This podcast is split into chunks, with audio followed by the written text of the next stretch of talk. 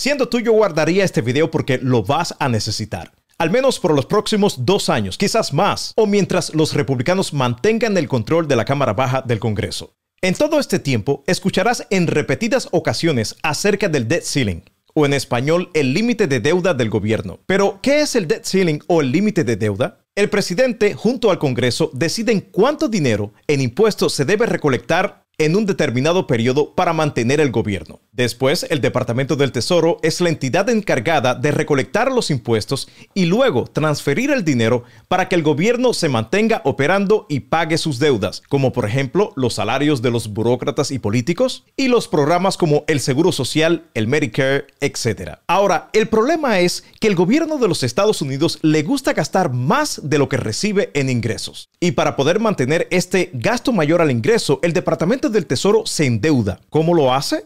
Vendiendo bonos. Los bonos pueden ser comprados por el mismo gobierno de los Estados Unidos, gobiernos extranjeros y nosotros, los ciudadanos del país. Como nota importante para ti, es mejor comprar bonos cuando la tasa de interés está mucho más alta, como por ejemplo ahora mismo. Así que deberías considerar comprar bonos, bueno, si tienes el dinero. Pero, ¿cómo funcionan los bonos del tesoro?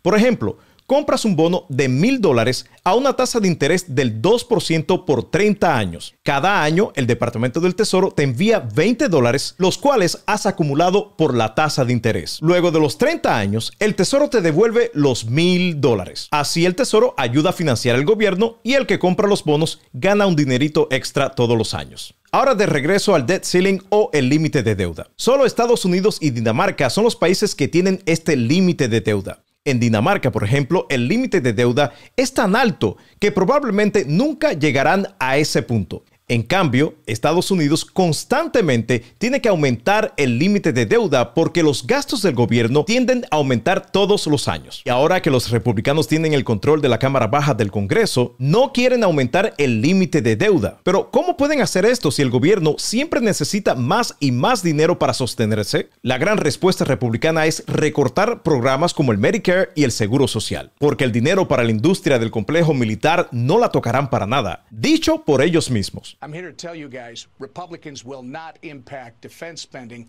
aside from efficiencies and waste. Uh, it's the domestic spending that we're going to go after.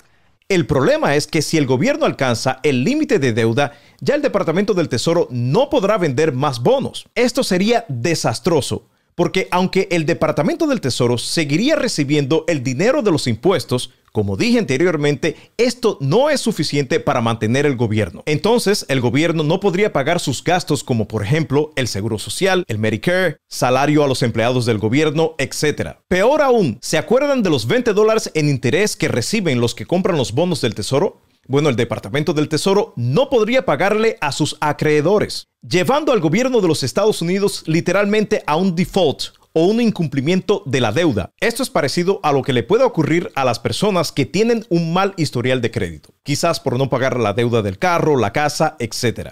Entonces, cada vez que piden un préstamo, los intereses son más altos que aquellos que tienen buen crédito. Además, el incumplimiento de la deuda sería desastroso para la economía de los Estados Unidos. Todo esto seguido por un número masivo de desempleos. Y los pocos que queden empleados verán salarios que no aumentarán para nada. Pero no te asustes. El alcance del límite de deuda nunca ha ocurrido en los Estados Unidos, pero siempre ha estado muy cerca de ser alcanzado. Y como ya es costumbre, son los republicanos que amenazan para no aumentar el límite de deuda y así conseguir sus objetivos como por ejemplo hacerle recortes a programas como el Seguro Social y el Medicare. Porque ellos siempre trabajan pero solo para beneficiar a los ultra ricos del país. A ellos simplemente no les importa el pueblo que los elige en primera instancia. En conclusión, el debt ceiling o límite de deuda es la cantidad total de dinero que el gobierno de los Estados Unidos está autorizado en tomar prestado para cumplir con sus obligaciones existentes como el Medicare, el Seguro Social, salarios militares, devolución de impuestos y otros pagos. El límite de deuda no es para autorizar nuevos gastos, sino para financiar las obligaciones legales fijadas anteriormente por el Congreso y el presidente. De no aumentarse el límite de deuda, la economía del país sufriría consecuencias catastróficas como las anteriormente descritas. Por los próximos dos años, los republicanos tendrán el control de la Cámara Baja del Congreso y en gran parte el control de esta decisión. Entonces, ¿qué pasará con el límite de deuda en el futuro? Solo el tiempo lo dirá.